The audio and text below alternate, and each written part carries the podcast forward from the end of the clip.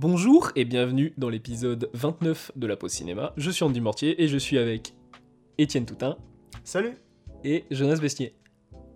Salut Et du coup, euh, exceptionnellement, Jonas n'est pas là. Mhm. Donc euh, voilà, on aura, euh, on sera seulement que deux pour cet épisode-là. Ce qui n'empêchera pas qu'on a beaucoup d'actu. Ouais, quand même, 4 Mhm. films. Quatre films, plus euh, pas mal d'actualités et un film à thème que je suis très impatient euh, Ouais, qu'on en parle ouais, et de le faire découvrir parce qu'il est pas assez connu en France. Je fais une petite story d'ailleurs sur la cinéma. C'est vrai, ouais. Ouais. Avez-vous reconnu le film? Euh, ouais, parce que j'ai mis une image, j'ai mis une image, euh, un indice, c'est l'image de la maison, du coup. Ah ouais. Mais j'ai je- pas mis la vraie à ce musique du j'ai- film, J'ai pas reconnu. Mais, euh, mais déjà, rien qu'avec les, les images, sans connaître le film, je voyais bien qu'il y avait une patte graphique quand même. Ouais. Bon, bon, on en parlera tout à l'heure. On en parlera après. Et euh, du coup, on va commencer par Plus que jamais de Émilie Atef, avec euh, du coup dernier film où joue Gaspard Ulliel, Mhm. parce que y a, techniquement il y a aussi euh, Coma, mais il fait une voix dedans. Donc euh, Ouais. il joue pas en tout cas à, la, à la cam. Ouais, c'est son dernier rôle à l'écran, quoi. Ouais. Et euh, nous on l'a vu il y a 6 mois. Ouais, Au moins, séances de Cannes, de euh, pour ne pas changer. Ouais, je crois que c'est du coup, euh, bah, ça va être les deux derniers qu'on fait, parce qu'après on a tout fait, je crois, des séances de Cannes. C'est bien possible. Mhm. Ouais, je pense. Mhm. Bah les Amandiers va être le dernier du coup. Putain, on finit sur une bonne note. Et euh, pour le synopsis, le synopsis de Plus que jamais, donc avec Vicky Crips d'ailleurs aussi, on l'a pas précisé, Mhm. qui a un jeu Ouais. assez, euh, assez étonnant. on va dire. Ouais, ouais, j'ai du mal avec cette Euh, actrice. ah ouais un peu, ouais. Ouais, bah c'est bah, c'est Si peut-être on son, son accent. On en parlait. Non, c'est pas l'accent, moi ça me pose Ouais. pas de problème, mais on en parlait avec Lily en fait, avec cette actrice-là. On est un peu. euh, on a le.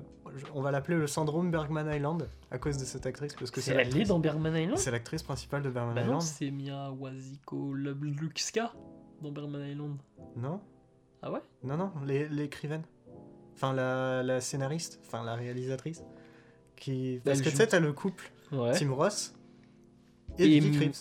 Bah, elle joue quoi Mia Wasikowska Je sais jamais ce Elle, son elle nom, joue pas euh, la, la, la meuf qui joue dans le scénario du coup de Vicky Krieps bah, Parce que il y a, y a concrètement, il y, y a le couple euh, Tim Ross, Vicky Krieps, et euh, il y a le couple aussi dans le. Ah oui, ouais, t'as ouais, oui, t'as raison, ouais. Là, tu vois? Ouais. Dans le, le scénario de, de Vicky Krieps. Ouais, Mhm. du coup, voilà, c'est ça, c'est bien cette là. Du coup, c'est Mia Wasikowska que j'ai jamais. Tout ça pour dire que, Mais du coup, oui. que Vicky Krieps, euh, on a vu Bergman Island, on n'a pas du tout aimé avec euh, Lily et Hugo. Et, euh, et après, euh, avec Lily, je suis allé voir Old aussi, de Shyamalan, et Ouais. elle joue aussi dedans. C'est vrai, Et ouais. Euh, bah, j'ai toujours eu du mal avec son jeu d'acteur, moins quand elle jouait une, euh, une personne âgée, quand elle était vieille. Parce qu'en vrai, je trouve que plus j'y réfléchis, plus je me dis que elle a beau ne pas être si vieille que ça, elle a un jeu d'acteur très vieux. Enfin, c'est. Elle joue une vieille femme alors qu'elle est pas si vieille, quoi. En vrai, je dirais que c'est surtout qu'elle joue, pas. elle joue dans beaucoup de films euh, de d'horizons différents, on va dire. Ouais. Et euh, je pense que justement, c'est un jeu qui ressort parce que c'est pas, je sais pas ce qu'elle est, Vicky Krieps de base, elle est pas française, Non, ça c'est mais sûr. euh, je pense que c'est un jeu, ouais, c'est un jeu qui vient de chez elle plus. C'est. Ouais, ouais, ouais, peut-être. Mhm. Et pour le coup, bah, j'ai vraiment retrouvé une ambiance euh, Bergman Island dans. euh, Bah, c'est on en plaisantait, mais euh, on disait que c'était Ouais. la préquelle de Bergman Island. Ah ouais, ouais, ouais. plus que jamais. Mm. Mais pour raconter vite fait le synopsis, du coup l'histoire, c'est bah, du coup Vicky Krieps, son personnage, qui est malade. Je sais plus si c'est dit sa maladie, ce qu'elle a? C'est un cancer. Un... Il me semble que c'est un cancer. Ouais. Bah en tout cas, là, ses jours sont comptés. Et euh, du coup, elle va choisir un peu de, bah, de se casser parce que euh, de prendre l'air à la montagne, Ouais. sans euh, mauvaise blague euh, avec. Elle- euh, Il y, a- il y a une grosse discussion avec son, son copain, du coup, Ouais. Gaspard mm. où euh, elle dit non, mais moi je veux, euh, je veux vivre un, un truc, euh, et oui, elle veut en gros faire un, tr- un truc dans la nature. euh, je sais plus où c'est, c'est en Suède peut-être? Non, c'est Suède, Norvège? Norvège, enfin un pays nordique. Ouais. Et euh, ouais, elle va en gros vivre un peu en autarcie. mhm. Euh, elle va aller chez un vieux et tout ça. enfin, Ouais, il n'y a plus de, de connexion internet, du coup, Ouais. Gaspard Ulliel il pète un câble. Ouais. mais tu m'as pas parlé, tu m'as pas appelé. Mm. Bah oui, mais on n'a pas de connexion ici. Mais en vrai, en ayant revu la bande-annonce, quand même, il y a une scène où elle joue, euh, où il y a son jeu. Je me dis, non, c'est pas un mauvais jeu, tu vois, mais c'est un jeu très étrange. Ouais. C'est Mm. la scène où justement elle dit, euh, ouais, tu veux passer toute ta vie avec moi, mais moi je peux pas, tu vois. Mm. Où elle gueule ça justement près de la mer. Et je me dis, en ayant vu la bande-annonce, il y a quand même des trucs que je retiens film. Ce, film, au fond, quand j'y repense, il est pas si mauvais que ça. Non. Je le déteste pas autant qu'un Berman Island, tout ça. Mm. Mais je me suis pas. Enfin, on se fait chier quoi devant. Bah, quand t'as vu les autres séances cam qu'on a fait en fait avec Decision to Live, euh, Ouais. sans filtre, des trucs comme ça. Bah, et puis euh, pour le coup, c'est vraiment tir-larme, mais ça m'a pas du tout affecté. Enfin, c'est du tir-larme un peu vide. Mhm. où on a l'impression que justement pour pas être trop tire-larme, ils ont fait un truc assez sobre, mais du coup c'est plat quoi. Ouais, bah c'est un mélodrame après quoi. Ouais. Donc euh, bon, faut pas s'attendre non plus à, grand chose, même si moi, en tout cas, quand je revois la bande-annonce à la revoir, je me dis, ouais, c'est vrai que le film quand même, il a. Bah, il est pas moche, hein. c'est pas Non, un, c'est un pas- film. Je pense pas qu'on puisse honnêtement dire que c'est un mauvais film, Non. mais bon, c'est pas. C'est vrai que c'est même filmé de façon assez classique au final. C'est Il y a pas pas, en tout cas, il y a pas de grosses erreurs, des trucs comme ça. Il y a quelques, quelques petites fulgurances, euh, mais ça, ça vient surtout avec la rivalité du coup entre l'hôte de Vicky Krieps et, euh, et Huel. Ça, je me souviens qu'il y a des Oui, moments ouais. où euh, il y a des regards quand même. Mm. Il y a des moments qui, qui, qui ont une bonne tension. Mais, euh, mais bon, à, à part ça, Mm. voilà quoi, c'est Vicky Krieps en vacances. voilà. Mm. Franchement, il n'y a pas grand chose à dire sur ce film. Et ben voilà, Euh, pas grand chose sur plus que jamais. Ouais. Mais euh, pff, à voir quand même, même si c'est pas la priorité de la semaine pour moi en tout cas. C'est plus que jamais moment de le voir. Ouais. Parce qu'en vrai, il n'y a pas tant que ça de. En tout cas, pour, Pour, moi. le coup, si vous êtes intéressé par le film, allez le voir au cinéma parce que Mm. je pense que sur un PC, euh, t'arrêtes le film au bout d'une demi-heure. Mm. Si vous êtes en couple, allez voir en couple. Voilà. C'est. Comme ça, vous pourrez dire à la fin nous, on n'est pas mourants, on vit un vrai bonheur. Et vous pourrez organiser un petit voyage en Suède ou en Norvège. voilà. Mm.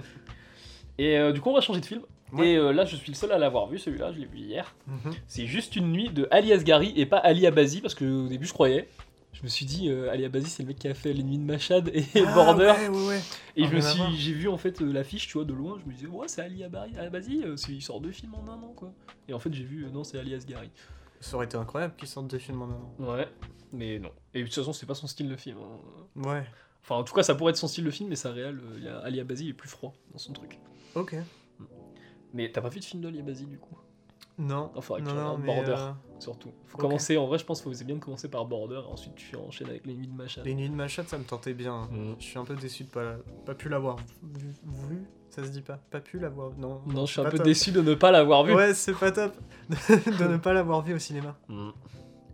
Bah, il y a juste qu'à voir les bandes annonces pour se rendre compte qu'il a, euh, Ouais, il est vrai. peut-être même plus froid que Villeneuve. hein. Oh, en vrai, ouais. Ouais, ouais, mais il est aussi froid que ses personnages hein, dans... Mm. par rapport aux nuits de Machad. Mm. Et pour l'histoire de Juste une nuit, du coup, euh, en gros, c'est une femme. J'ai pu, euh, j'ai pu avoir les noms et pourtant je les avais. Je me suis dit, ah, faut que je les retienne les noms pour le podcast.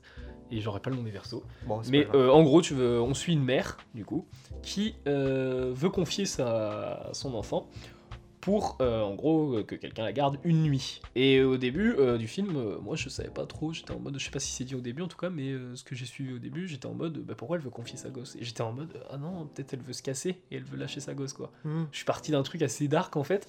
Et en fait, non, non, c'est juste qu'elle veut vraiment laisser sa gosse une nuit parce que c'est euh, sa famille qui vient la voir. Et euh, en gros, bah, du coup, on va suivre, en fait, c'est presque en temps réel le film, puisque c'est une suite même de plans séquences, donc c'est euh, pour un peu imaginer le temps réel, quoi.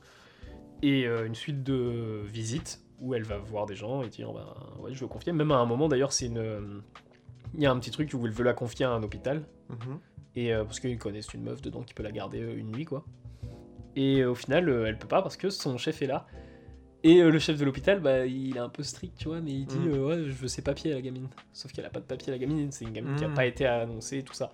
Parce que sinon, elle serait dans la merde avec ses parents, notamment avec eux, bah, en Iran, bah voilà. Voilà les bons délires euh, du bon, le gosse hors mariage, tout ça, tout ça, c'est pas ouf, quoi. Ouais. Et, euh, et le père ne veut pas la garder. Ou ne peut pas, en tout cas. Ou ne peut pas et ne veut pas, de toute façon. Et, euh, et du coup, le médecin, le patron, va, lui, va, va essayer de lui dire Mais vous voulez quoi pour que vous gardiez ma gosse? Et le patron de l'hôpital, il est en mode Écoute, tu me fais une faveur. Un peu en voilà, quoi. Mm. Voilà, voilà. hein. Ouais. Ouais. Blonde. Mm.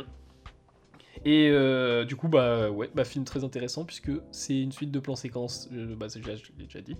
Mais euh, surtout, bah, c'est un film qui arrive au bon moment parce qu'en ce moment, il y a des manifs euh, en Iran sur justement les droits des femmes, notamment le port du voile, des conneries comme ça, quoi.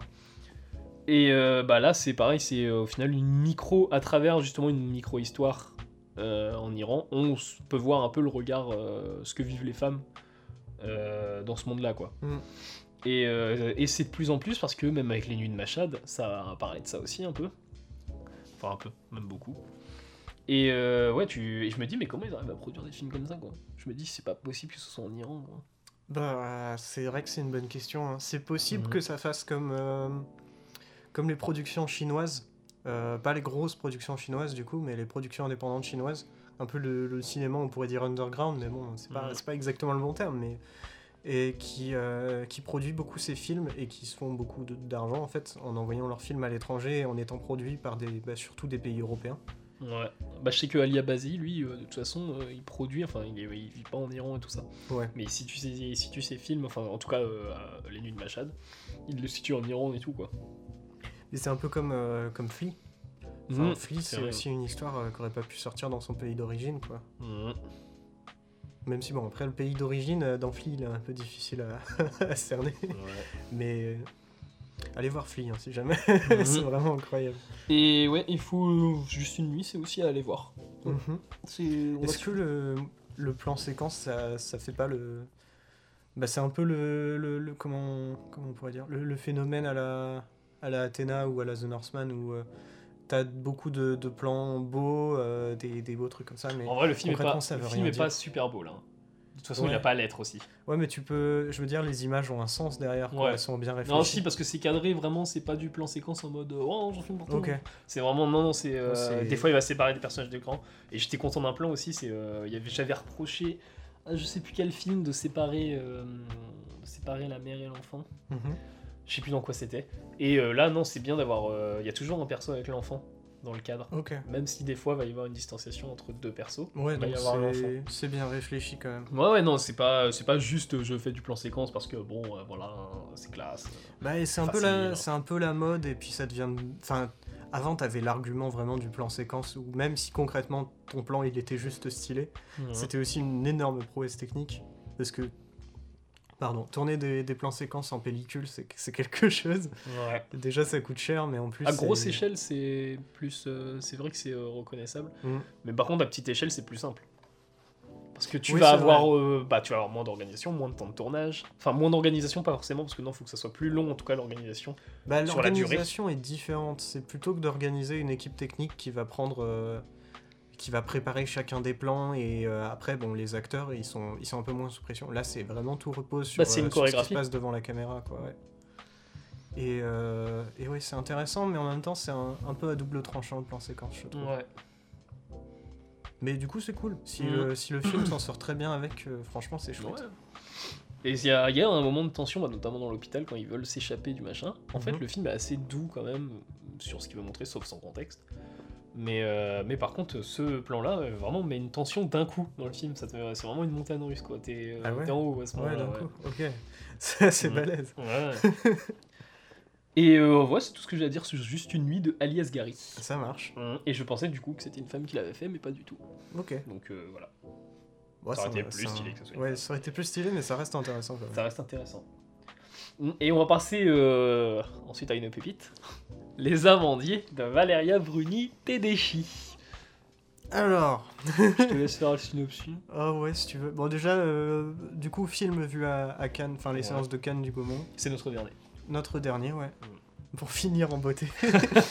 Et euh, alors, on suit euh, dans Les Amandiers, surtout Une meuf. une, une- femme ouais, qui intègre une école de théâtre. Bah, l'école, des- le théâtre des amandiers. Ouais, voilà, le théâtre des Amandiers, euh, pour y suivre des cours, tout ça. Et euh, on la suit, du coup, du. euh, comment on pourrait dire de, de son inscription, en gros, et de. de, de, de, de- comment on dirait euh, L'examen d'entrée, en gros, Ouais.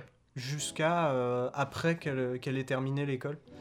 Et euh, on, bah, du coup, on voit toute sa scolarité un petit peu, mais c'est pas vraiment centré autour de ça, c'est plus centré autour Sur de. sa vie, euh, Voilà, la, sur la- ses drames. la, la vie euh, de jeune avec euh, ses amours, ses rebondissements. Avec ses copains trop dark. Ouais, ses copains trop dark qui font du théâtre euh, sur la scène et qui lâchent des couteaux. et euh, c'est un, un film qui. pff, c'est c'est très bizarre. C'est très caricatural. Moi, j'ai Ouais, pas- ça c'est sûr. Alors, j'ai aimé dans le sens où j'ai bien rigolé devant, mais je crois pas que c'est la volonté du film. Bah, le- ouais, et puis le, le truc qui est très dommage, c'est que bah, le, le théâtre, hein, j'ai pas besoin de vous le dire, mais il y, a une image du théâtre qui est pas- très ouais. huppé, qui est très inaccessible, alors que de base, le théâtre, c'est quand même aussi un spectacle du peuple Et, euh, et, euh, bah là, euh, pff, ça aide pas du tout, quoi. hein. Vraiment, t'as des personnages hautains, euh, t'as des... Les, moments où ils font des répétitions, où euh, d'un coup t'as le, metteur en scène qui va se, péter un câble et balancer des trucs, et être en mode « Vous faites de la merde, tout ça !» Et t'as t'as aucune raison de, de pourquoi d'un coup les acteurs ils sont à chier et qu'il faut les engueuler. Enfin, c'est c'est à devenir fou quoi. Tu te dis mais c'est quoi ce, ce milieu-là? Et j'ai pas, j'ai pas vraiment envie de croire que ce soit ça la, la vérité de ce théâtre. Ça montre pas un beau théâtre en fait. Ça montre pas un, un théâtre qui donne envie. Ça donne un théâtre un peu euh, bah, très hautain et, et très dégueulasse en fait. Bah, après, après, à la limite, ça se concentre sur la période du théâtre des Amandiers, années euh, Ouais, ouais, 50, 60, 70 peut-être, enfin années 60-70, je crois. Mm. Et euh, à la limite, ça peut être comme ça. Mais le truc, c'est que moi, je trouve même la réelle. Mais je, a- ouais ouais ouais. Je trouve la réelle ne me va pas, même les, ouais, les jeux d'acteurs ne me vont pas. Mm. Enfin, et moi ça m'a fait rire parce qu'il y a vraiment ce personnage-là d'Étienne, du coup. Salut. mais qui est, mais vraiment le Ah, personnage une dark. Caricature. Ouais. Ouais, et c'est le meilleur exemple que j'ai à côté, c'est euh, le personnage dans Io, là, le camionneur qui écoute du métal. Quoi. vraiment, on est à même, même niveau. Le mec est en noir, il est maquillé en plus, je crois, les yeux, justement, c'est vraiment un petit truc pour lui donner un petit effet sombre. Ah, vraiment, on a l'impression de voir un Ouais. lycéen ou un collégien, euh, alors que pas du tout. quoi. À un moment, il insulte la meuf principale, genre, euh, parce Ouais. que il y a eu une histoire là, et puis il fait euh, T'es une pute T'es une salope Genre, mais on est quoi Ah non, non, mais ouais. comment une meuf peut écrire ça, quoi? Enfin. Et au final, bah, je me suis pas mal attardé sur le théâtre, sur le, sur le côté théâtral, parce que pour moi, c'est une grosse déception dans ce film-là. Je trouve que c'est vraiment caricatural et que ça n'a pas d'intérêt, concrètement. Mais euh, le film se concentre pas tant que ça dans le- sur le théâtre. Enfin, bah, non. ça prend une grosse partie euh, du délire, mais ça se concentre vraiment plus sur les amourettes, euh, sur, bah du coup, est-ce qu'on spoil? Ouais, hein. Ouais. C'est en gros le, le personnage d'Etienne, il fait une overdose à un moment, je crois, Mhm. et euh, du coup il meurt. Et c'est sur euh, la, la- la perte d'un ami euh, qui m'est cher. en gros, c'est ça, sauf que c'est nul. Enfin, c'est surtout qu'en fait, le truc, c'est que j'ai ressenti dans la salle des gens qui étaient tristes quand le personnage d'Étienne mourait. Ouais. Moi, j'étais en mode Ah merde, je, je pourrais plus rigoler. Et il y a un truc que je trouve aussi très dommage, c'est. euh, mais en fait, tout ce film prend ce- vraiment ce côté pédant en mode Ouais, nous on est artistique. Même au point euh, qu'il en est drôle moment. ouais, trouve. Mais moi, ça me, ça me crispe et ça m'énerve parce que euh, le truc, c'est que l'art, c'est pas censé être un, un truc de, de la haute classe. L'art, c'est censé être accessible à tous. Mhm. Et de le présenter comme ça, je trouve ça mais dégueulasse. hein, Après, le, le théâtre des Amandiers n'était pas accessible à tous, je pense. Non, mais pour Ça, accéder, C'est vrai que c'était peut-être très bourgeois aussi. hein. pour accéder, soit, mais enfin, tu peux quand même présenter euh, une image assez cool. Mais enfin, genre euh, quand la meuf retourne à New York et que euh, elle fait sa scène là toute seule euh, sur, la, sur la scène. à, à être dans un lit et puis elle pète un câble, tout ça. Enfin, ok, tu le comprends avec. euh, quand t'as bah, vu le film, tu comprends avec le scénario qu'en fait c'est une douleur parce qu'elle l'a perdu, tout ça. Enfin, frère, c'est exagéré quand même. C'est un, un truc euh, super en mode danse contemporaine, plus plus, quoi, Mais pour moi, vraiment, quand je suis sorti du film, je me suis dit Oh putain, c'est Laura et la passion du théâtre. Mais en film Ouais, live. ouais, ouais, ouais, putain, t'as raison. Mais il y a un délire comme ça avec. Ben ouais, pour le coup, Laura Laura, la passion du théâtre, hein, C'est un truc abusif. Ouais. En fait. C'est poussé à l'extrême avec des, des répliques qui sont devenues cultes avec le truc genre fais un arbre. Ouais. Tu as déjà vu un arbre qui bouge après Ouais. lui avoir balancé un truc à la gueule. Franchement, je serais pas étonné que ça fasse ça. Ouais, mais si, euh, si les gens n'ont jamais vu la- Laura et la passion du théâtre, euh, il faut regarder, juste pour euh, vraiment se taper des barres sur euh, certains trucs qui sont poussés à l'extrême. hein. C'est le, le joueur du grenier qu'on avait Le joueur du parlé, grenier, ouais. il a fait populariser ce truc-là, hein, parce que vraiment, mais. Je me euh, souviens du truc où elle la met dans une chambre froide pour Ouais, qu'elle se- pour c'est qu'elle- dans, bah, c'est dans une cabane dans la forêt en hiver, Ouais, ouais, et ouais. pas de chauffage et tout, et puis. Parce euh, qu'elle doit jouer une malade et du coup Ouais. il faut qu'elle soit bref. Ou elle lui jette un caillou sur la, jette un caillou sur Laura et puis elle Et fait c'est- euh, tu dois être euh, tu dois être immobile tu es un arbre. Et ça, vraiment, je trouve ça dommage parce que soit, enfin, le méthode acting, il me semble que c'est comme ça que ça s'appelle. euh, c'est le fait de, de vraiment incarner son personnage, euh, vraiment, même en dehors de- des scènes. Ouais genre Euh, le truc de euh, jouer. que Joaquin, Joaquin Phoenix fait, Jim Ouais. Carrey. Ouais, ouais, bah, c'est, ça a ses qualités, mais ça a aussi énormément de défauts. Et il y a beaucoup de gens qui le prônent comme étant l'ultime moyen d'être un bon acteur. Mais non, non, non, faut Mhm. arrêter. hein. Il y a énormément d'acteurs qui sont excellents juste parce que c'est des bons acteurs. T'as pas besoin de prendre la peau de ton personnage et de rentrer dedans. Non, ça fait aussi partie du casting. Enfin, il y a plein de métiers, tout ça, c'est plus compliqué que ça. Et c'est Après, un peu la euh, voie de la facilité. Le truc, c'est qu'il faut pas le faire euh, en mode euh, ce que Jared Leto a fait euh, Ouais. pour déconner, pour pouvoir faire des conneries, tu vois. Mais il y en a plein qui pensent Jim Carrey le ça. faisait, je pense, parce que ça l'aidait. Mais Hmm. parce qu'en même temps, quand tu le vois à l'extérieur, s'il a pas un rôle, s'il est pas dedans, il aussi. mal. hein. Il y a une anecdote qui est folle, c'est avec la série des. Mais il me semble que c'était pour Ocean's 11 ou Ocean's 12, je sais plus. Mais à un moment, t'as Brad Pitt. Il me semble que c'était Brad Pitt. Il, Ouais, il me semble que c'est Brad Pitt.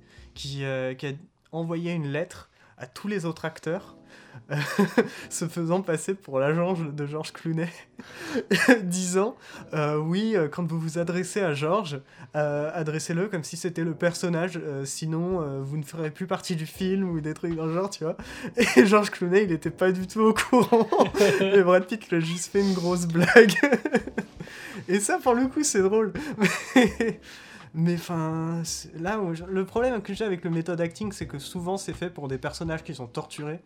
Et euh, bah moi, j'ai pas envie qu'un acteur se torture, se détruise pour un rôle. Enfin, c'est dommage. Après, bon, ça, c'est qualité, hein, mais. Se- Seulement si ça peut aider l'acteur de le faire, à la limite. Et que s'il accepte aussi. Ouais. Mais bon, euh, voilà quoi. Parce que ne bouge pas, il faut que tu sois un arbre. Le, le- ouf, bon exemple aussi, c'est. euh, Ah zut, je vais pas me souvenir du nom de l'acteur. Celui qui joue le Joker dans Dark Knight. Christian Bale. Non. Euh. N'importe quoi, moi putain, je suis con. Ah oui, je joue Batman. Batman, Christian. Euh. Heath Ledger. Ouais, Heath Ledger. Ouais. Heath Ledger, pour, euh, pour jouer le Joker, tu vois, comparé euh, bah, du coup à. euh, comment il s'appelle? Jared Leto.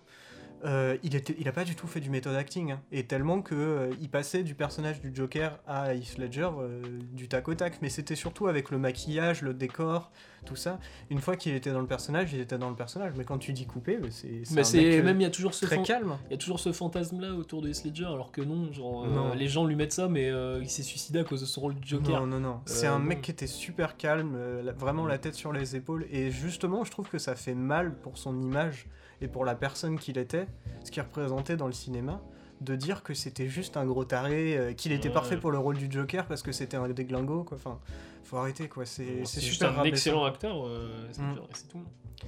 Mais euh, bon, pour revenir aux amandiers, Mais euh, ouais, la réal, je la trouve plate cette réal, je vraiment. m'en souviens même pas.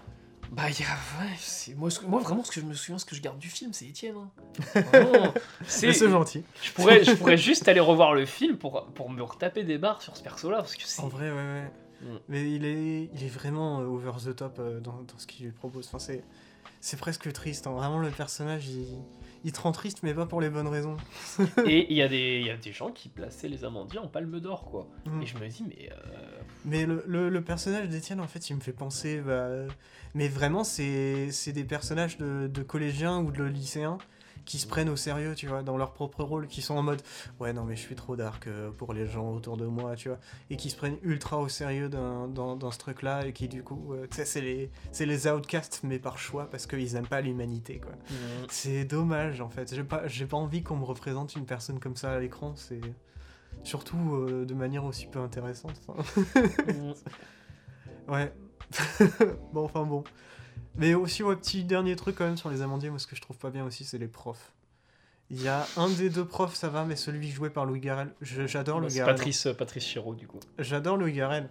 Mais euh, putain son personnage c'est quoi? Ah, mais il cabotine, hein, Louis Garrel, là-dedans. C'est pas possible. A C'est un euh, le, moment, le moment où il commence à sniffer de la coke, tout ça. Mais c'est... Ouais, mais tu te dis, mais c'est n'importe quoi. Et puis pour rajouter du coup sur, sur le, la vision déjà qu'il y avait d'un théâtre super bourgeois, super huppé, tout ça, en plus c'est un, c'est un truc de euh, genre euh, de déglingo ou Bah, ça, derrière pour le ça coup, de la Chéreau, cocaïne, tout apparemment, ça. euh, apparemment, c'était vraiment. Ouais, mais est-ce que t'as besoin de le montrer?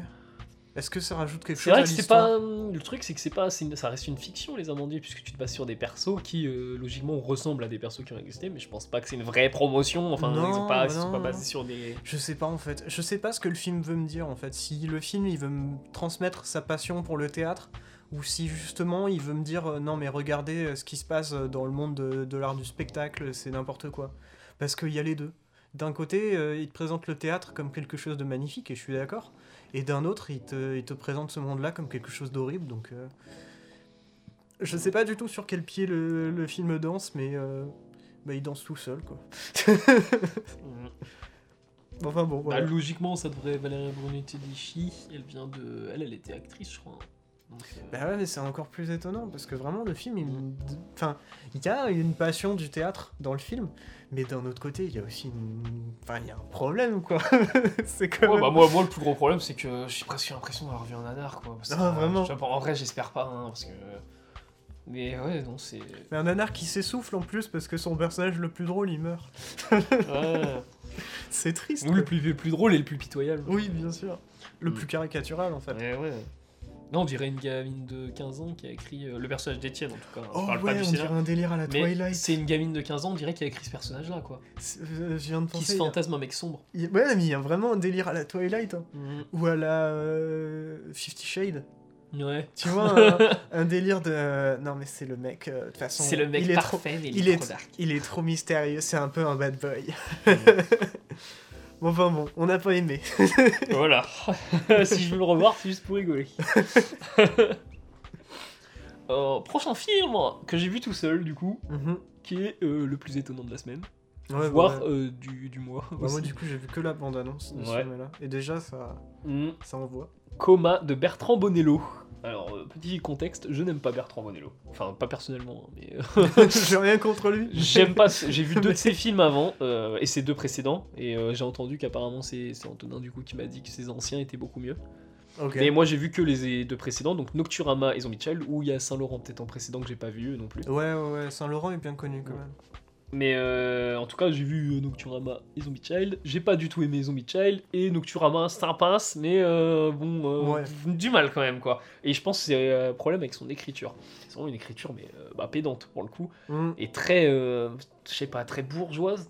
Et, et là, dans Coma, ça va se ressentir aussi. Mais j'ai préféré Coma au 3. Mais alors, pour le synopsis de Coma. Euh, donc euh, en gros bah tu suis euh, la meuf de Zombie Child, j'ai plus le nom de l'actrice. Ah, c'est. C'est bah, c'est une meuf qui l'a repris c'est- Il reprend le personnage? Non, non, c'est Ok, ok. c'est la même actrice. Mais C'est- enfin, ouais. c'est pas le même perso. On n'est pas dans le même Ah, univers. parce qu'il y a un- euh, ça, ça- ça m'est venu dans l'esprit, du coup, je le balance. Mais il y a un délire comme ça dans les, dans les deux films de Julia Ducournau. Il y a le. Oui.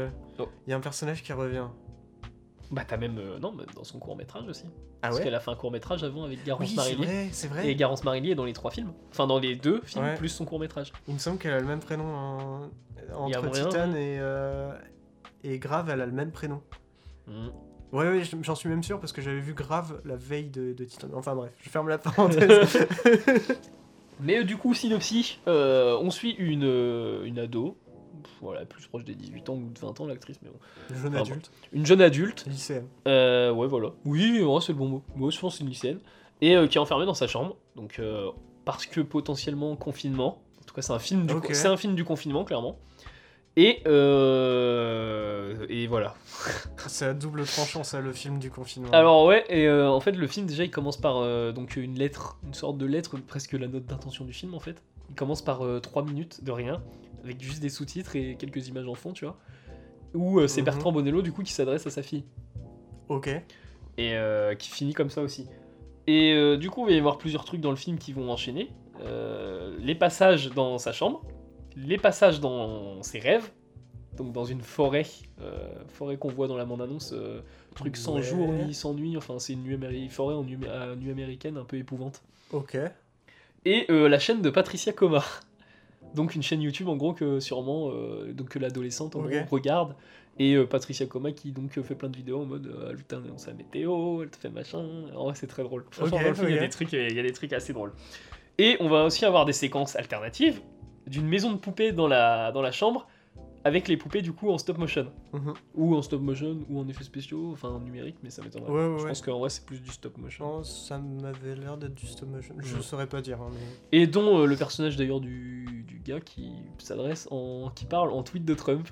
Du genre, euh, bah, dans la bande-annonce, on entend un moment qui dit euh, Je suis passé de d'homme de la télé à businessman, non, de businessman à star de la télé à président des États-Unis en une seule fois, en un seul essai. Oui, c'est vrai. Et euh, ça m'étonnerait pas que Trump ait dit ça. Je me suis dit, il y a plusieurs phrases dans le film où je me suis dit, mais c'est une, phrase- c'est une phrase de Trump ça.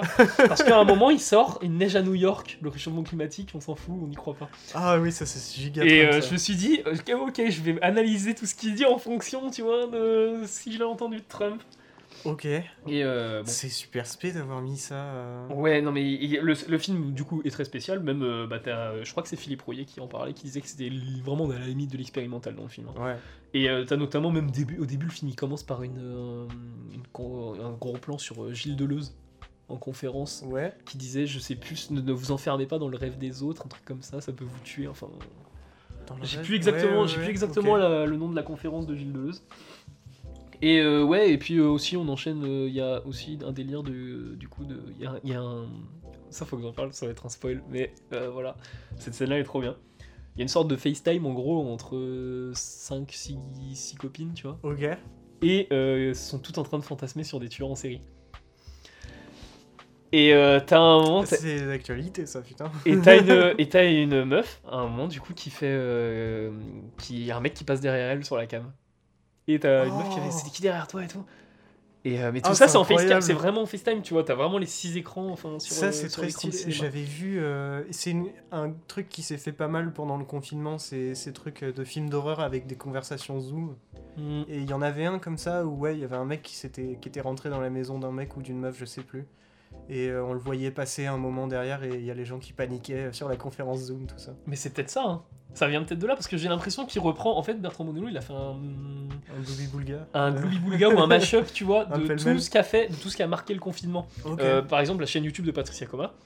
YouTube. C'est ce que c'est YouTube en fait, c'est ce qu'on regardait Mhm. juste pendant qu'on était à rien foutre chez nous quoi. Ouais, carrément. Et si en euh, plus elle présente la météo dans le truc, ça peut représenter aussi la télé. hein. Ah oui. Et, euh, et puis même euh, Les tweets de Trump. les tweets de, les tweets de Trump, c'était pendant c'était pendant cette période là aussi. Et euh, Là, c'est un peu une fresque du, du confinement. euh. mhm. mais c'est une fresque du confinement et apparemment aussi une lettre euh, pour sa fille. Bon alors par contre la lettre faut la comprendre. Quoi. Ouais.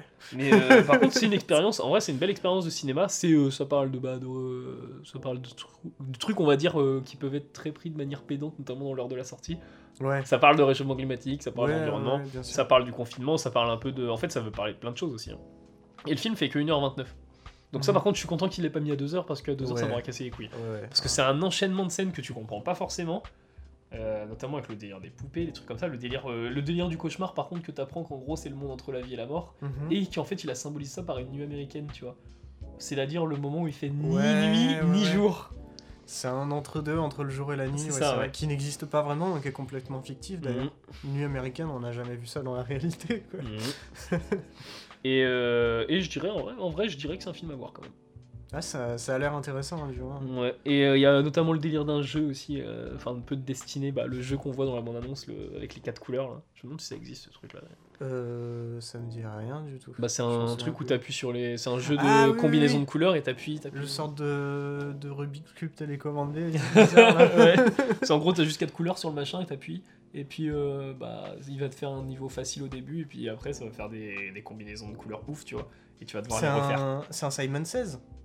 C'est quoi? C'est bah, c'est ça, c'est les, euh, les trucs avec des boutons de couleur où euh, ça t'affiche, genre, imaginons ça t'affiche rouge, puis t'appuies sur rouge, ça fait rouge, bleu. Ouais, voilà. Ouais, c'est un Simon 16. Hmm, ok. Bah là, c'est le jouet de Patricia Coma. Genre, tu l'achètes euh, depuis la chaîne de Patricia Coma. Ah bah super original ton jouet. Mhm. Mais parce qu'il y a tous délire là aussi, enfin le personnage de Patricia Coma est un peu ridicule en soi. Mhm. Même à un moment, elle fait, euh, enfin elle parle elle montre un truc elle est dans sa cuisine en train de mixer des fruits. Et euh, elle fait, vous êtes déjà demandé qu'est-ce que ça faisait si on mettait notre main Mais on ne peut pas mettre sa main parce que le trou est trop petit et elle peut pas mettre la main dans le mixeur. Mhm. Et après t'as la gamine qui va dans ses cuisines et qui a le même mixeur, sauf qu'elle est plus jeune, Elle a une plus petite main. elle a une plus petite main. Et bon. Et euh, ouais, Ouais, enfin il c'est y a peut-être un délire d'influence des médias aussi. Ouais, il y a, vraiment, c'est un film qui est très vaste hein, euh, en 1h29 et euh, bah, c'est pas, il donne pas tout service sur une euh, truc, hein, c'est vraiment faux. Ça me fait penser en film expérimental qui est super vaste et qui est assez court aussi de mémoire, c'est Holly Motors. Ouais. Moi je crois qu'il fait 1h40. Ah, il est pas long, 1h30, 40. Et puis il est super, super complet Holly Motors. hein, Non, en fait, il fait pas plus de 2 heures Holy Motors. Bah j'ai un, j'ai un doute. Je crois qu'on s'imagine que Holy fait- Motors est court, mais. euh, Ah mais c'est parce qu'il est vraiment trop bien. Ouais, mais. Euh, Soit il fait plus de 2 heures, il fait- soit il est vraiment... Non, il fait plus 1h55. Ouais, ok. Ouais, Ouais, non, la moyenne. Ok, bah autant pour moi. Mais euh, ouais, bah en tout cas, c'est euh, c'est à voir Patricia Coma, c'est. euh, Patricia Coma, putain. C'est à voir Coma. et euh, au cinéma. Parce que euh, sur un écran, c'est pas possible. Bah, Antonin m'a dit du coup qu'il avait, euh, il avait arrêté le film. Parce qu'il avait vu lui sur euh, plateforme en gros. Ok. Et euh, je pense que c'est à voir en salle parce que c'est un film qu'il faut pas, où faut pas se donner l'occasion de décrocher quoi. Mais c'est euh, Bertrand Bonello, en plus, je l'ai vu dans une interview récemment pour Mubi, pour ce film-là. Et euh, on lui posait la question de euh, où est-ce qu'il préfère voir les films? Ouais. Il a répondu bah, en salle, bien évidemment, mais euh, qui critiquait pas le fait de voir les films à la maison parce qu'il dit, il disait un truc du genre 75% ou 90%, je sais plus, de sa cinéphilie, il se les fait en regardant des VHS et des DVD. Mais que, en fait, regarder des films chez soi, comme ça, apprécier ces films-là en VHS et DVD, ça l'a fait aller vers la salle. Donc, euh, Bah, et puis apprécier un film en VHS, enfin apprécier un film sur petit écran Mhm. euh, n'est pas apprécier un film sur euh, grand écran. Ouais, c'est décuplé. C'est vraiment des, des expériences. Mais c'est ce qu'il disait, hein, donc il est du même avis que toi. Donc, bah, c'est logique, de toute façon t'as un meilleur son, t'as un meilleur écran, Ouais. t'es dans la salle, t'as pas ton Je veux portable. dire, qui n'est pas de cet avis-là Bah, ça serait con de dire genre j'ai une meilleure expérience devant. Enfin, il y a qu'à voir, hein, on met pas, je sais pas, le bon exemple, un film de, de Bellatar, tu vois. C'est débile à Ouais. regarder, en vrai c'est con à regarder sur un petit écran quoi. Bah, Même ou, si on est obligé euh, parce que bah il passe pas On forcément. en a, Bah, un éléphant on en a parlé. euh, Ouais, un Elephant Sitting Still. on l'aurait que on l'aurait maté au cinéma, ça aurait été bien ça plus aurait marquant. été incroyable. Alors déjà, le il film est marquant. C'est dire. Mm. Parce que ce film-là, euh, je pense qu'il est pas pour tout le monde. hein. Ouais. Mais ouais, il y a plein de films hein, comme ça qui sont. Après, c'est quand on est un peu plus cinéphile, il y a des films qui sont plus faciles à se bouffer. Mm. Mais, euh, mais généralement, l'expérience en salle est quand même incroyable. Parce que bah, déjà, tout le monde ferme sa gueule quand on est en salle. Et tout le monde est concentré. Tu peux pas sortir du film quand t'es en salle. Quoi. Bah ouais. Sauf si le film euh, veut que tu sortes ou que le film te rejette. Il y a un rejet par rapport au film. Mm. Enfin bon. Mais ouais, bah, j'ai fini euh, pour Coma. Voilà. Mhm. Et du coup, on va pouvoir passer aux petites actus. Et euh, prochainement, du coup, je crois que j'en ai déjà parlé, mais c'est E.T. de Spielberg. Ouais. C'est le film qui arrive plus tôt. Donc, euh, Ou euh, non. euh, Bon, bah non, c'était hier. Il y avait To Be or Not To Be de Ernst Lubitsch. Ah ouais? Ouais. Il y avait un film d'Ernst Lubitsch qui est passé? Mhm. Trop bien. À l'Arvor. Il y a aussi le voyage du Chiro qui est passé à l'Arvor. hein. Oui, ouais, j'ai vu. Ouais, en ton- séance scolaire J'ai demandé à Antonin si jamais il le repasserait. Il m'a fait vrai, déjà passé. L'année dernière ou cette année. Ouais, mais on n'était pas là. Ouais, euh, quand j'ai vu la séance à 9h, je me suis dit, mais il est pas ouvert le cinéma à 9h, c'est dégueulasse, moi j'aurais aimé y être. bah, moi aussi. tu sais, tu tabasses la porte à 9h. Mm. Et euh, non, par contre, euh, le 7 décembre, euh, je crois que c'est du coup un mix tambour Arvor. Enfin, ils font Mhm. les séances du tambour à l'Arvor. Euh, Ah Il ouais y a que le spectacle commence de Bob Fosse. Donc attends, ils, ils font les, les projos du tambour à l'Arvor Ouais, mais je crois que t'as une réduc si jamais t'as ta carte euh, tambour. du coup. Ouais, c'est cool. Et euh, à 20h30, Phantom of the Paradise de Brian De Palma. Oh Voilà. Film à voir absolument. Ouais, ça c'est incroyable. Qui a inspiré Berserk. Ouais. Pour le design de. De Griffiths. De Griffiths. Ouais. Qui n'est pas le réalisateur du coup, mais le méchant de Berserk. enfin, le gentil et slash méchant. À, ne- à ne pas confondre avec le réalisateur. Mais Griffiths de Berserk, c'est le mec qui a fait Intolérance là. en vrai, ça colle. Et euh, sinon, le 11 décembre, les temps modernes de Chaplin à l'Arvor. Ah la vache. Mm. Et en fait, euh, je me dis, oui, c'est vrai qu'au Gaumont, il n'y a pas grand chose en ce moment. hein. Parce que ouais, j'ai que du TNB et de l'Arvor TNB, Bah, donc euh, à partir. le, le Gaumont, on en a pas parlé dans le podcast, il me semble pas, mais le Gaumont est en travaux à Rennes. Ouais. Et euh, parce qu'il va devenir un, un pâté, enfin un Gaumont pâté. Là, ils se mettent en esthétique de pâté après ce qui va devenir Ouais. un pâté. Donc ch- ils font peut-être pas beaucoup de séances spéciales. Après, on a pu voir quand même, euh, on en parlera quand il sortira, mais Bah, c'est la semaine prochaine, on a pu voir les miens, ouais, de Roche Dizem. ouais, en présence de Roche Dizem du coup. Mm. C'était chouette. Ouais. et euh, non, par contre, euh, non, j'ai oublié un truc en fait, je suis con. Euh, le 2 décembre, avant-première de Falcon Lake de Charlotte Lebon. Et c'est un film qui sort de Cannes, ça. Ah ouais. Ouais, et premier film, je crois, du coup, de Charlotte Lebon. Rodolphe l'a vu. Mm, Mais Charlotte Lebon, c'est la meuf qui joue dans. Le Zemeckis Je crois. Le Zemeckis. The Walk Ah ouais? Ouais. Oh. Et euh, apparemment, euh, à Cannes, euh, bah, il a fait beaucoup. Il a fait bonne impression, quoi. Ok. Donc euh, ça, ça sera à voir. Mais bon, ce qui me fait chier, c'est que bon, j'espère Bah, que je travaille pas le samedi parce que. Le dernier film en Lake que j'ai vu, c'était Eden Lake, et Eden Lake, c'est génial. Donc, Under the Silver Lake. Ah oui, purée Il y en a pas mal en fait. Ouais. et euh, et ben sinon, les Harry Potter à partir du 20 Oui, décembre vrai, au. TNB. Ouais. Donc voilà. Il repasse tous les Harry Potter, donc euh, regardez euh, lequel que vous voulez voir, il passe quel jour. Ouais, moi je vous conseille euh, le 3 et euh, à la limite le 1 et le 2. Bah le 1 quand même. au Bah, moins, le euh, 1 est plus une vibe nostalgique. Bah après, oui, par- bien sûr, mais c'est pour ça. mais par contre, euh, bah, le, le 3, moi je me dis, bah, c'est le truc. que- Enfin, c'est l'un des Harry Potter que. je Ouais. bah, c'est le Harry Potter le mieux réalisé pour moi. Ouais, ouais, ouais, sûrement. Ouais, Moi, j'aime beaucoup le 4. Ouais, ouais, c'est- Ouais, D'ailleurs, on en a pas parlé, mais euh, je vais pas tarder à mettre des présentations Mhm. euh, qu'on a travaillées. Donc, euh, je- à la limite, je ferai ça pour l'épisode 30. Ouais, en vrai, c'est sûr. Mm. Donc euh, sur la présentation, vous trouverez, du coup sur une page Insta, on aura une archive chacun avec euh, la petite présentation et 10 films qu'on vous recommande. Mhm. Absolument, évidemment. Et euh, une petite description de nous, quoi. Ouais. Mhm. Histoire de se, de se connaître un peu plus. Voilà. Et euh, on se pourra se permettre, bah, n'importe, ça c'est à la décision de chacun, Mhm. euh, de rajouter ce qu'on veut dans notre archive. Ok. Voilà. Je vais mettre euh, plein de choses. bah voilà. Je vais pas dire quoi, mais je vais mettre plein de choses. On, pourra- on aura chacun son archive sur Insta. Et, Bah, ça, va, ça va être sympa. on pourra conseiller des films, des conneries comme ça, quoi. Et euh, sinon, euh, le 18 décembre, Aliens de James Cameron Oui, à l'Arvor. Voilà, voilà. Alien 2, hein, si jamais. Mhm. Mais ouais, Aliens de James Cameron, ça c'est cool. Et vu qu'on parlait de des Amandiers de Patrice Chiraud, euh, Oui. le 13 décembre à 20h, La Reine Margot pour les séances monumentales. Donc euh, film que ma mère me conseille de voir depuis des années que j'ai jamais regardé. Donc euh, Ok. bah, écoute, Il date mieux. de quand? 95, 94 Ok. C'est assez, assez vieux. hein. Ça marche. Enfin vieux. C'est à 20 ans. Moi, j'ima- J'imaginais que ce serait plus vieux. Et euh, ouais, sinon un film qu'on n'a pas parlé, euh, bon j'ai j'ai lu Un hérisson sous la neige. Bon, c'est un film pour enfants. C'est la suite de Sonic, c'est Sonic Non, il y 3. a Premières Urgences documentaire qui est présent à l'Arvor, du coup on en a pas parlé. Euh, et Les Femmes du Square qui est présent au Gaumont et que bon, euh, bon, euh, voilà quoi. Ouais. C'est la comédie grasse euh, de la semaine. Bon. J'espère que c'est un peu, euh, ça a l'air quand même plus au niveau que certaines comédies, Ouais. mais euh, voilà. Bon, à voir. Et si on reste un peu, je sais pas ce que c'est. C'est au Gaumont. Et du coup on a fini pour les actus de Rennes et on va passer du coup à la thématique que j'ai choisie, ce qui est San Francisco, avec un film euh, pas du tout connu chez nous et euh, que Malheureusement, j'étais ouais, et que j'étais impatient de montrer du coup et que c'est dommage que je ne sois pas là du coup. Mhm. Et c'est The Last Black Man in San Francisco de Joe Talbot Film du coup produit par, euh, par A24, pour ne pas changer. hein. avec euh, du coup Anthony Majors, je crois que c'est son nom. C'est le mec qui va jouer Kang dans les Marvel bientôt. Ouais, et euh, il y a. Euh, Ah zut, c'est quoi son prénom? Jimmy. Jimmy Fails. Du coup aussi qui joue Jimmy Fails. Ouais, euh, et ça, ça m'a surpris. mm. Parce qu'il y a peut-être un délire un peu biographique dans le film. Mhm. Je sais pas du tout. J'ai rien trouvé sur le net en cherchant. Ouais, Mais, bah, euh, faudra, faudra se renseigner. L'acteur principal s'appelle Jimmy Fails. Son personnage s'appelle Jimmy Fails. Et il a participé à l'écriture. C'est Donc, marrant, il euh, s'appelle Fails. Ouais, Ouais. ouais, ouais. ouais. c'est pas un nom de famille. euh, Mm. Mais bon.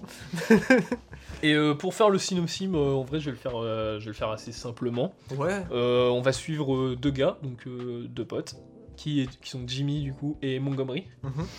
Et euh, qui vivent du coup à San Francisco et qui ont une fascination, notamment Jimmy, qui a une fascination Ouais, pour une Jimmy. maison de San Francisco et euh, qui euh, du coup qui et qui dit que son grand-père L'a- l'a l'a construit. construite. Et où il a vécu dans cette maison aussi dans sa jeunesse. Ouais. Mais que du coup son grand-père l'a perdu. Mm. Et que bon voilà. Et bah du coup Etienne tu vas découvrir le film donc on fait nous une plaidoirie. Plaidoirie. On m'appelle à la barre. C'est marrant parce qu'on témoin. on va parler de Saint-Omer du coup la semaine Ah prochaine. oui, c'est vrai. Mm. Ah, purée, hâte de le voir celui-là. Mais euh, Last Blast Man, il sera en Francisco. J'ai du mal, mais c'est trop bien. C'est génial. C'est super beau. C'est filmé euh, d'une façon qu'on voit pas beaucoup en fait. C'est super Mm. original dans la façon de filmer. Faut préciser Il y a d'ailleurs que c'est un film A24. Ouais, ouais, ouais. Donc qui, euh, qui a une patte esthétique Ouais, ouais. on va dire. qui, est, qui est très beau esthétiquement. Les films à 24, généralement, c'est ça, c'est une quasi certitude. c'est que quand même, c'est des films avec de la réflexion. Et, enfin, il y en a moins que d'autres, mais, mais avec un peu de réflexion et surtout une très belle esthétique. Mm. Et euh, bah là, euh, ouais, purée, c'est super beau. hein. Dès les... Tu me disais euh, qu'il disait sur le net euh, que dès les premières minutes, euh, on savait que c'était un truc euh, qu'on n'avait jamais vu ailleurs. Mm. Bah là, c'est complètement ça. hein. On se laisse vraiment porter par les personnages qui sont super attachants. Tous les personnages le sont. hein. Euh, vraiment, ça, ça fait plaisir aussi. C'est que c'est pas un, un film. euh, Aucun personnage n'est vraiment gris, mais euh, aucun personnage n'est vraiment blanc ou noir, sans mauvais jeu de mots.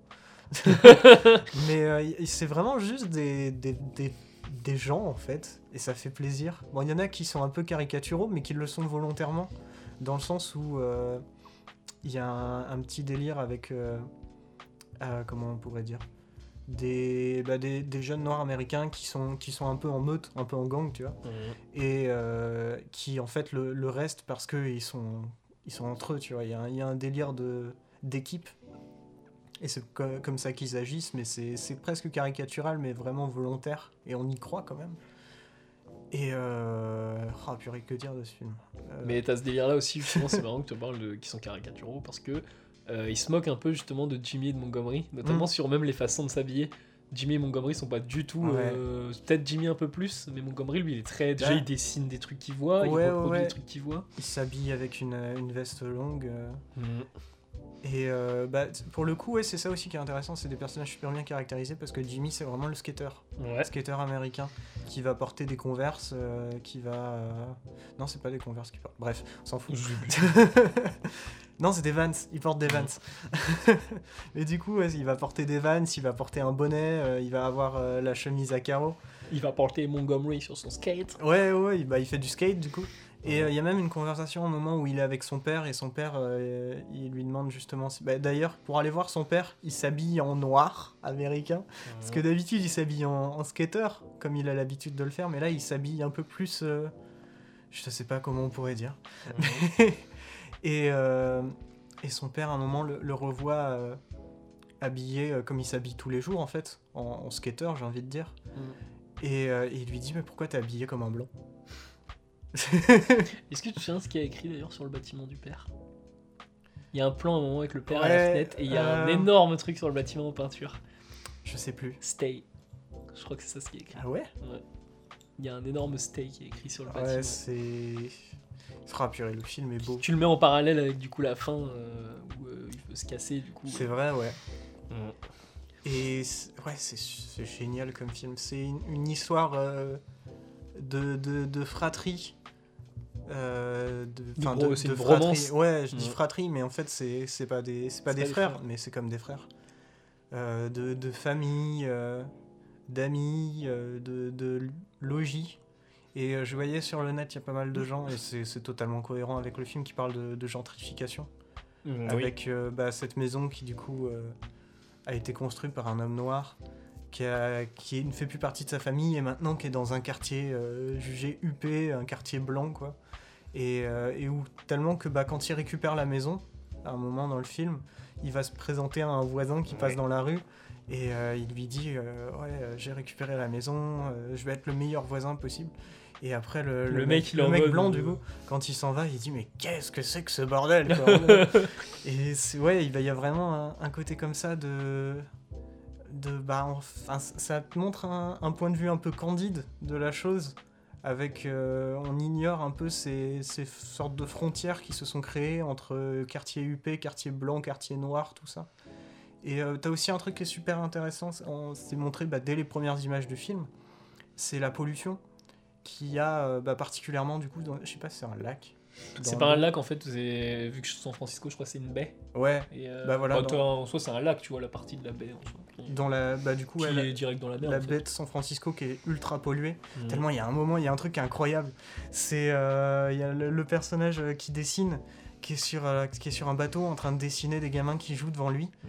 Et d'un coup, il y a un Il y a un poisson ouais. Qui arrive sur sa barque et le poisson a deux yeux. D'un côté. D'un seul côté. Moi, Ouais. on en a quatre. ouais, ouais, techniquement, il a quatre yeux. C'est un poisson mutant, quoi. Moi, Et ça m'a pensé au poisson dans, dans Les Simpsons. Oui, Il ouais, c'est vrai.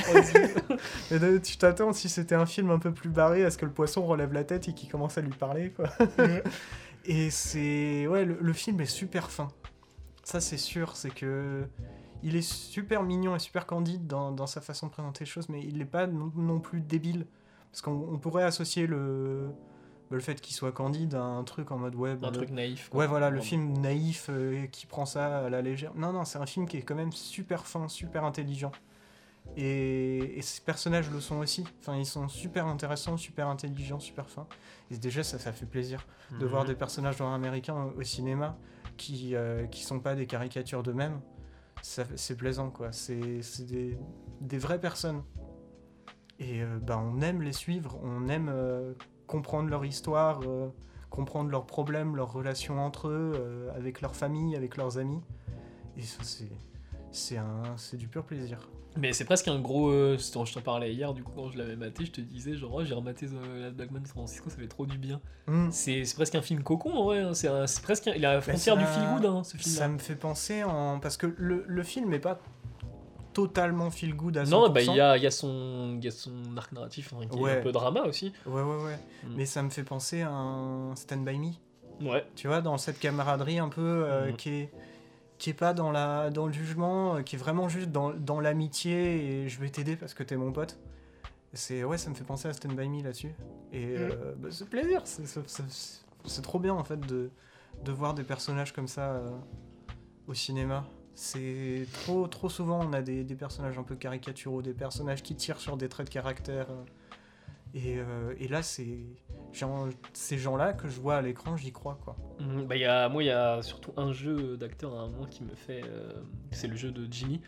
Euh, en gros, quand il apprend que la maison a été perdue par les deux blancs, il va y avoir un instant, quelques plans de réflexion, ça doit durer 2-3 minutes, où il parle pas. En Ouais. mode, il y a une musique très lancinante. Et genre, où il y a, vraiment ce jeu-là, du, tu sens sa fascination et tu sens qu'il est en mode vraiment, je veux cette maison, quoi. Ouais. Et il y a un truc incroyable aussi, c'est quand il retourne après, euh, du coup, avec son pote Jimmy. euh, Enfin, Jimmy et son pote retournent devant la maison. Il essaye la porte, il la force un petit peu, puis après, il y a un moment où ils attendent.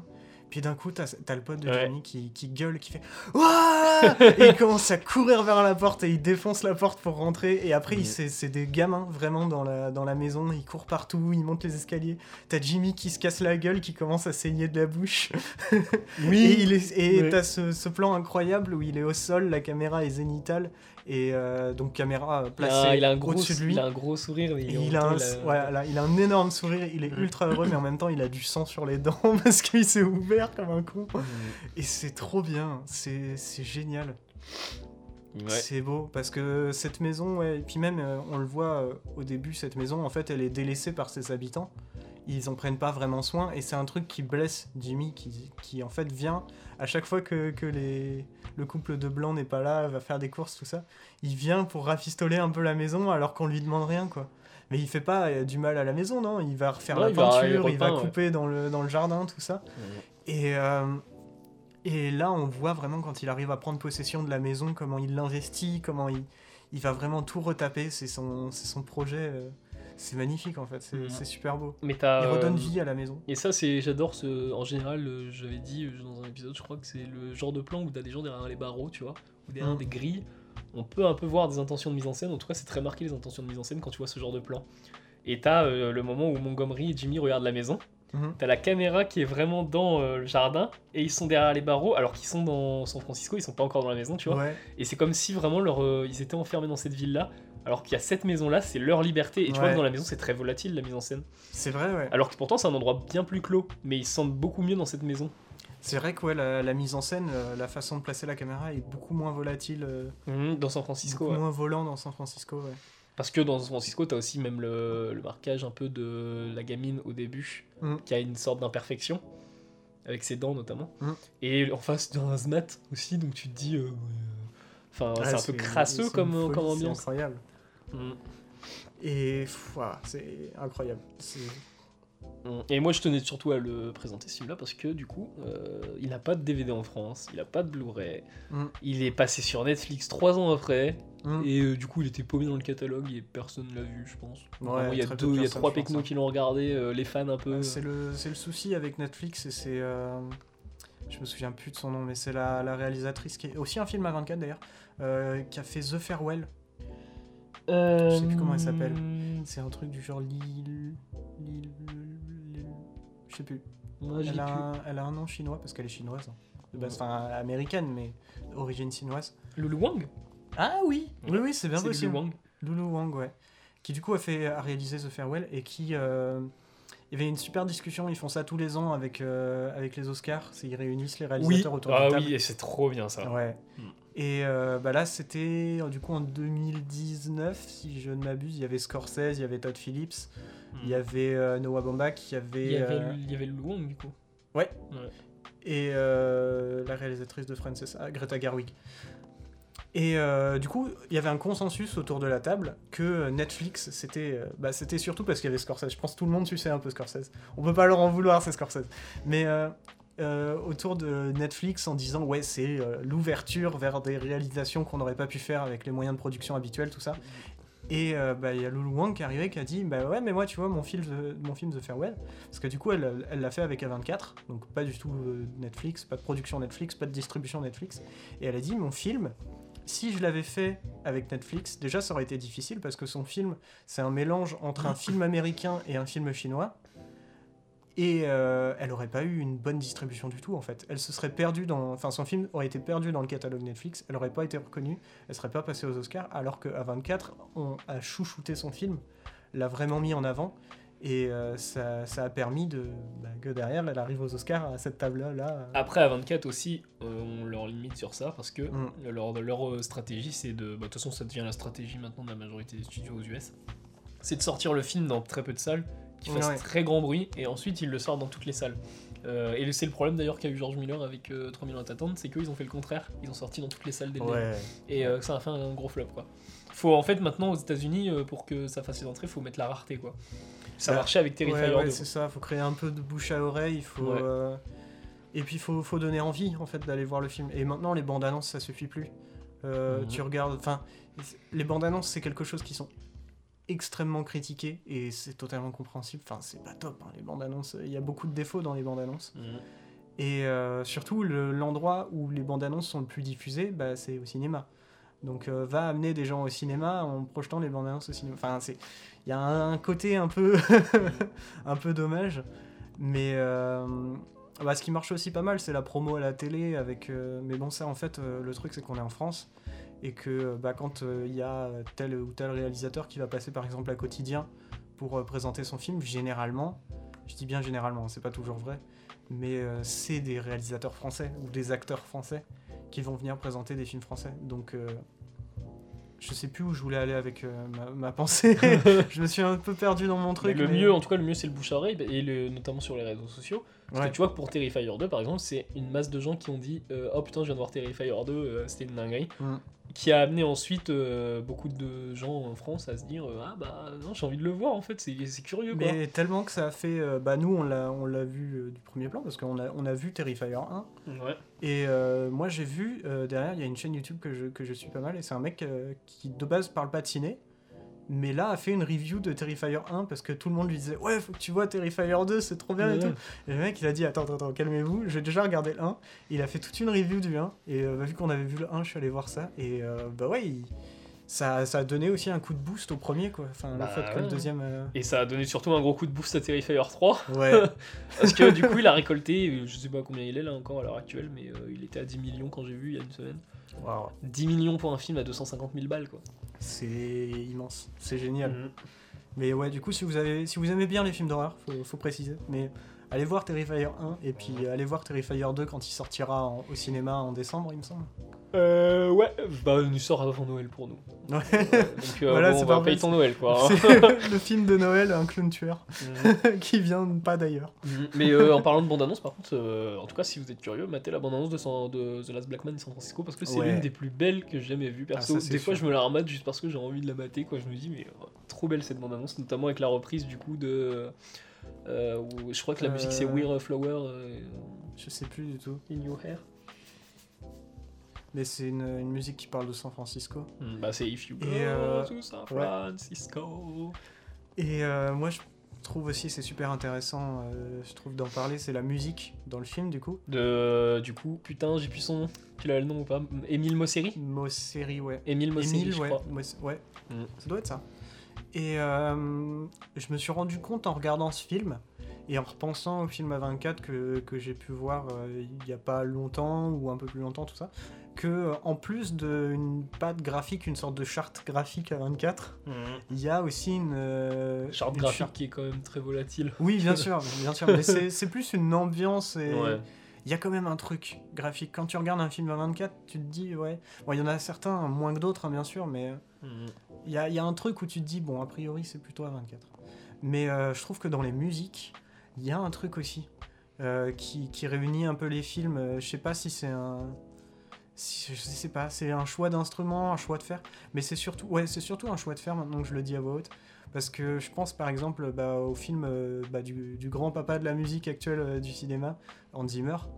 Euh, Hans Zimmer, il, il influence énormément de musique de film, mais sa façon de faire la musique, elle est, elle est très particulière, et tu verras jamais une musique à la Hans Zimmer dans un film à 24 Mhm.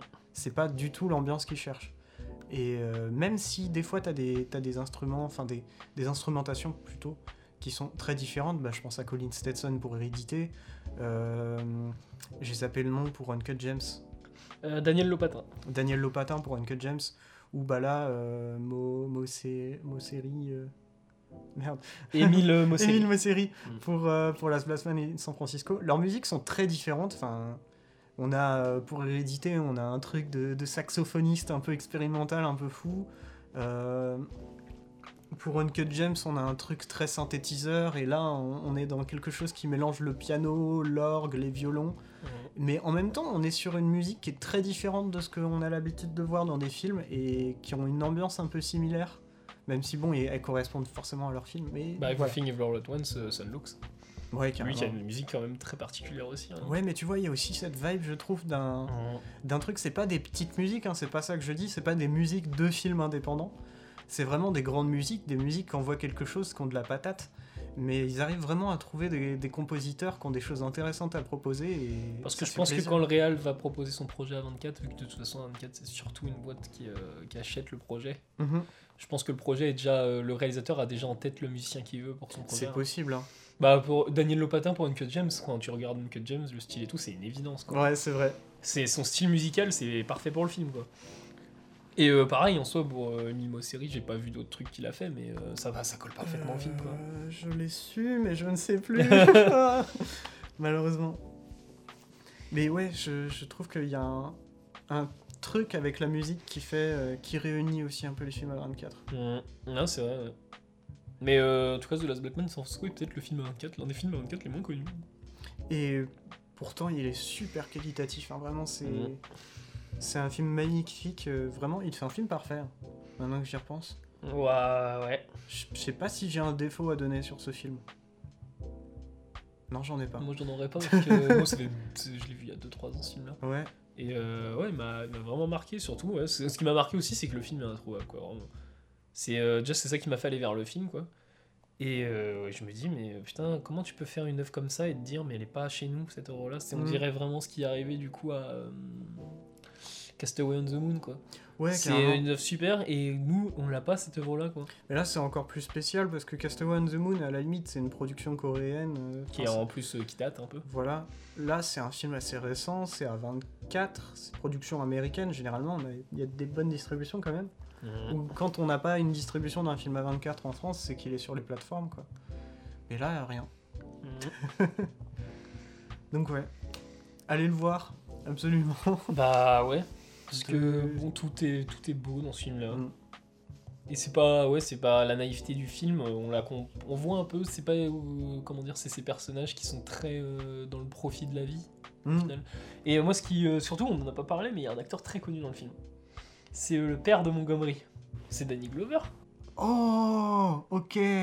qui est un gros acteur et qui joue euh, le père de Montgomery et pas le père de Jimmy par contre. Mais le père de Jimmy, j'ai déjà vu quelque part aussi. Mhm. Mais euh, c'est ça qui est assez marrant, c'est que t'as un très grand acteur dans une très petite maison, du coup dans la maison de C'est Montgomery. vrai, ouais.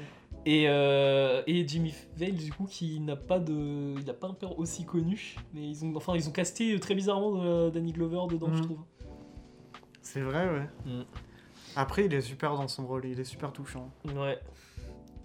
Et c'est marrant que son père, d'ailleurs, c'est pas- c'est marrant et triste en fait que tu te dis que son père est aveugle et que son gosse fait des dessins magnifiques, de trucs qu'il reproduit. Putain, oui. Mm. Ah, il y, a une, euh, y a un truc aussi qui est incroyable, bah, c'est le rapport au cinéma, je trouve qu'il y a dans, dans le film, c'est le petit rapport au cinéma. C'est, euh, il regarde des films à la télé. On voit jamais d'ailleurs les, les films qu'il entend, regarde. on entend que les répliques, mais on Ouais. ne voit jamais les films qu'il regarde, Ouais. comme son père en fait, Comme qui les voit père. pas. Et lui, Montgomery, du coup, dit, décrit euh, les scènes. il fait de l'audio description sur Ouais, le il film. s'allume une cigarette dans son bureau et il Mm. commence à rigoler. C'est- génial. C'est Mm. génial. Et il y a un truc aussi qui est incroyable avec ça, c'est que même si bon en vrai j'ai du mal à l'interpréter connaissant bien la fin du film, mais au début euh, Jimmy il est à côté du canapé, il est assis à côté, Ouais. et euh, à la fin quand il revient, il est assis sur le canapé aussi. Mm. Donc ouais, je sais pas, il y, a un- y a un truc. Mais... Mais bordel, le film est beau, le film est plaisant. Et moi, ce que j'aime bien aussi, c'est qu'il est intelligent dans sa réalisation parce que euh, souvent, un plan qu'on va voir dans le film, on le reverra plus tard avec des, nouvelles, euh, des nouveaux éléments dedans. Le plan euh, du, de l'arrêt de bus, notamment, des trucs Le comme plan ça. de l'arrêt de bus, Ouais. le plan de, bah, du mec qui dessine, qui est devant la maison. Tu sais, il est assis sur la rue et il a son calepin devant lui et il dessine la maison. Il revient Ouais. souvent ce plan. Bah, le plan de quand il regarde un film à la télé, Mm. euh, le plan euh, de l'escalier euh, devant la, la maison quand il monte l'escalier pour, euh, pour aller voir la- dans la fenêtre de la maison, le plan de la fenêtre de la maison. Enfin, il y en a plein, plein, plein comme ça. Il réutilise énormément. Mm. Et c'est super intelligent parce qu'à chaque fois, quand il revient sur un plan, l'histoire, c'est plus la même. Quoi. Mais tu l'as compris comment, toi, la fin? Je me dis, parce que. Est-ce que tu l'as compris comme une échappatoire, la fin, du coup? Euh... Je sais pas si c'est vraiment une échappatoire ou si c'est un nouveau chapitre. En tout cas, c'est clairement pas une échappatoire pour moi, parce que c'est une baie, San Francisco, et que peu importe où il va sur ce lac, il, arrivera, il partira jamais de San Francisco. C'est vrai. Parce que, euh, au final, euh, enfin, il va pas aller dans l'océan, tu vois, il va pas prendre sa barque pour aller sur l'océan. Mais moi, je me suis même posé la question parce qu'il y a tout le délire de l'eau polluée. Mhm.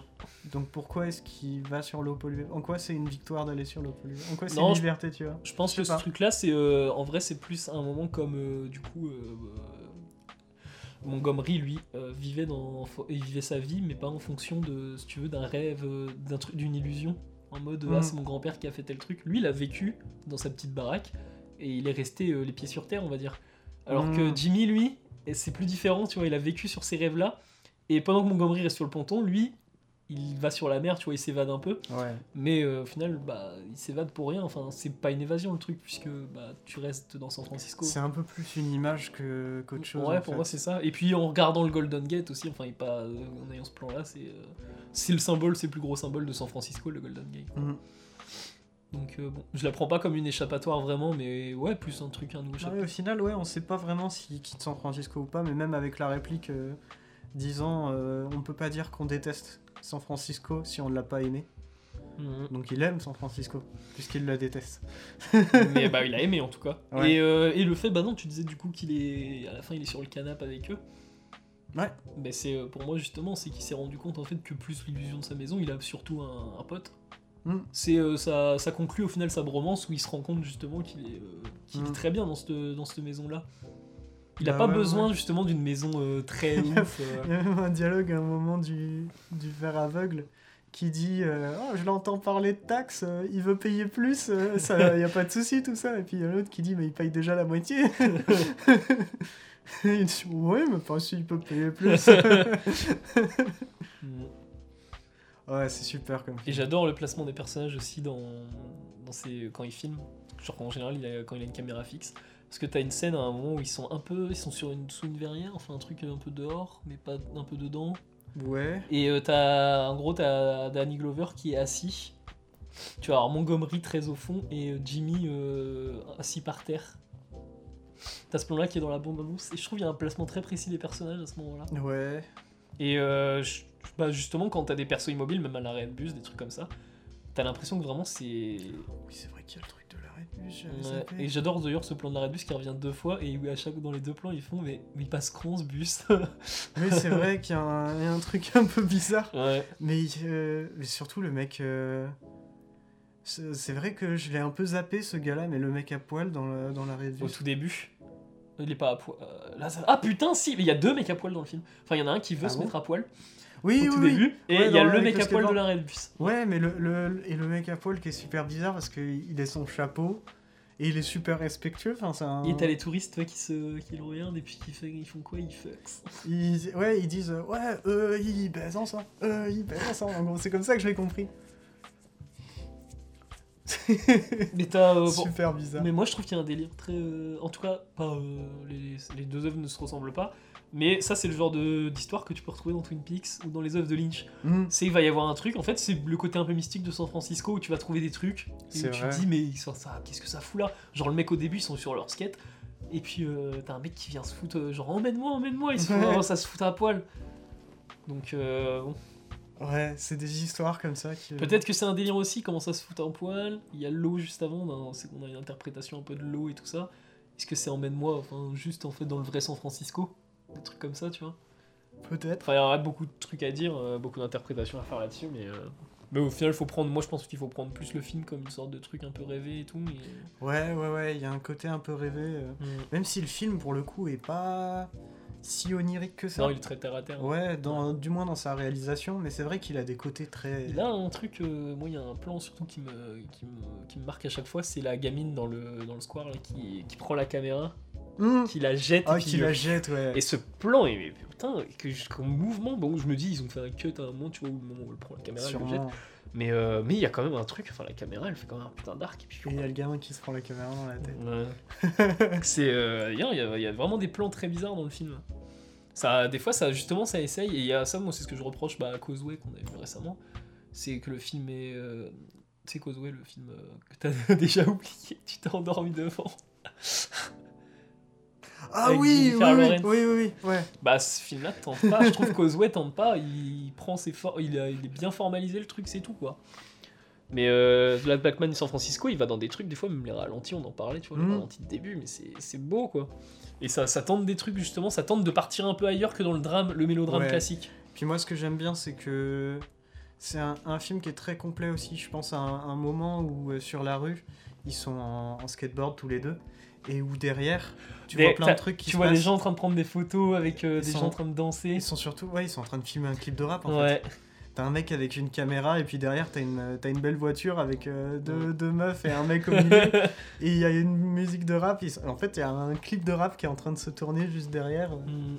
C'est génial. Ah, tu vois, en fait, c'est pour ça que je trouve que c'est le film qui filme le mieux San Francisco, vu que, en fait, c'est le film peut-être qui filme le mieux une ville et, et la vie qu'il y a dans cette ville-là. Ouais, Mm. ouais, carrément. Faut lui demander de faire la promo de la ville, en fait, quoi. À l'autre.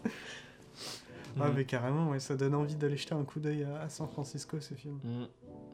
Bah, il y a Xolot qui avait fait, euh, le youtubeur qui a fait une étrange escale à San Francisco. Ah ouais? Ouais. Ils sont trop bien les étranges escales. Bah, il y en a plein, il y a énormément d'artistes qui ont fait des trucs à San Francisco et ça donne une ville très bizarre, quoi. Faudra y aller. Mm. pour faire du skateboard. Ouais, pour faire du cinéma. Du cinéma en skateboard. Et euh, ouais, bah, moi, c'est tout ce que j'ai à dire, en tout cas, Mhm. sur euh, The Last Blackman San Francisco. Ben moi aussi, à part Mm. euh, aller le voir. Il faut le voir. C'est, euh, voilà, faut- faites-le connaître, comme ça, peut-être un jour, il aura un Blu-ray en France. Non, en ça attendant, serait si vous voulez un Blu-ray, bah, il y a 24 Shop, quoi. Mm. Et euh, l'édition, par contre, est magnifique. Ah, Bon, euh, peu importe le Blu-ray qu'on aura en France, il sera jamais aussi stylé que l'édition chez 24, vu que c'est un truc en tissu et tout. Ah, avec le bouquin du coup de Montgomery, ses dessins et tout. Oh là là. Et euh, mais bon, ça coûte cher C'est 24 super shows, beau. quoi. Ouais, bah surtout en frais de port. Ouais. mais bon, quand on Mm. veut des beaux objets, faut assumer. bah ouais. Mais euh, ouais, bah voilà, voilà. Tu n'as rien à rajouter? Non, Et ben, merci Étienne. bah euh, de rien. Et euh, du coup, on se retrouve euh, pour la semaine prochaine. Ouais, Et ça sera du coup l'épisode 30. Donc, petit thème surprise. petit thème surprise. Comme à notre habitude, toutes les dizaines, enfin toutes Mm. les dizaines, on, on fait un petit thème surprise. euh, Mm, Mais on parlera, enfin, on aura quand même les films d'actu et on a Oui, des comme sacrées actus la semaine prochaine du coup. A que la thématique qui change. On Ouais. aura toujours les actualités, des belles actus en plus. Mm, Mais si on peut teaser déjà la semaine prochaine, il y a Saint-Omer Ouais. de Alice Diop. Il y a Jafar Pani et Panaï avec aucun ours. Ouais, et il y en avait un autre. Il y a les miens de Rush Dizem, Oui, mm, qu'on a déjà vu. Et euh, Bones and All. c'est à ça que je pensais. Ouais, voilà. c'est vrai qu'on en a pas parlé dans la partie actu, mais Bones and All, le prochain film de Luca Guadagnino, du coup, sort euh, la semaine prochaine. Mhm. Et euh, allez voir la bande-annonce parce que euh, elle me fascine. Le film qui, je pense, en vrai, va, va avoir un bon box Bah, juste pas son casting. Avant Romance Horror, le seul Ouais. truc que je connais qui a été fait sur ça, quand j'ai vu en tout cas, c'est The Ending of the Fucking World. Ouais, dont j'ai le script. Ouais, et, et en vrai, la série est cool. Mais Netflix, quoi. Il y a des trucs qui me satisfait pas trop. Et là, je me dis All, parce que Luca Guadagnino, c'est quand même un mec qui a une mise en scène très particulière, quoi. Et euh, toi, t'as toujours pas vu le Suspiria euh, Non, Ah, parce pas. est très. Mais euh, faut voir la bande-annonce, euh, je sais pas si tu l'avais déjà vu, la bande-annonce du Suspiria. Je crois que je l'ai vu, ouais, si, si, si. Et elle est très très étrange. Bah, je sais qu'il y a tout le monde qui crachait sur le projet, tu vois, Ouais, bah, avant qu'il y ait la bande-annonce. En vrai, Et quand ils ont eu la bande-annonce, les gens ils se sont dit ah ouais non quand même c'est euh, c'est stylé ça a l'air ça a l'air bien différent quoi. Ouais. Et euh, En même temps, si tu fais un remake de Suspiria, euh, tu après, peux pas euh, faire la même chose. Ah c'est bah, pas façon, possible. ouais. Mais ouais, relever l'impossible, hein, vraiment, de, de faire un remake de Suspiria et que ce soit bien. Mhm. C'est. Ouais, Luca Guadagnino a réussi. Ouais. Enfin pour moi, même si le film divise, hein, après il y en a, je sais que Mister Bobine, euh, la chaîne, euh, trouve que c'est une grosse merde. Donc bon, en vrai c'est soit c'est une grosse merde, soit c'est un chef-d'œuvre le film, hein, vraiment. euh. Et euh, bah voilà. Mm. Donc on se retrouve la semaine prochaine pour l'épisode 30, épisode surprise. Et bah bisous. Salut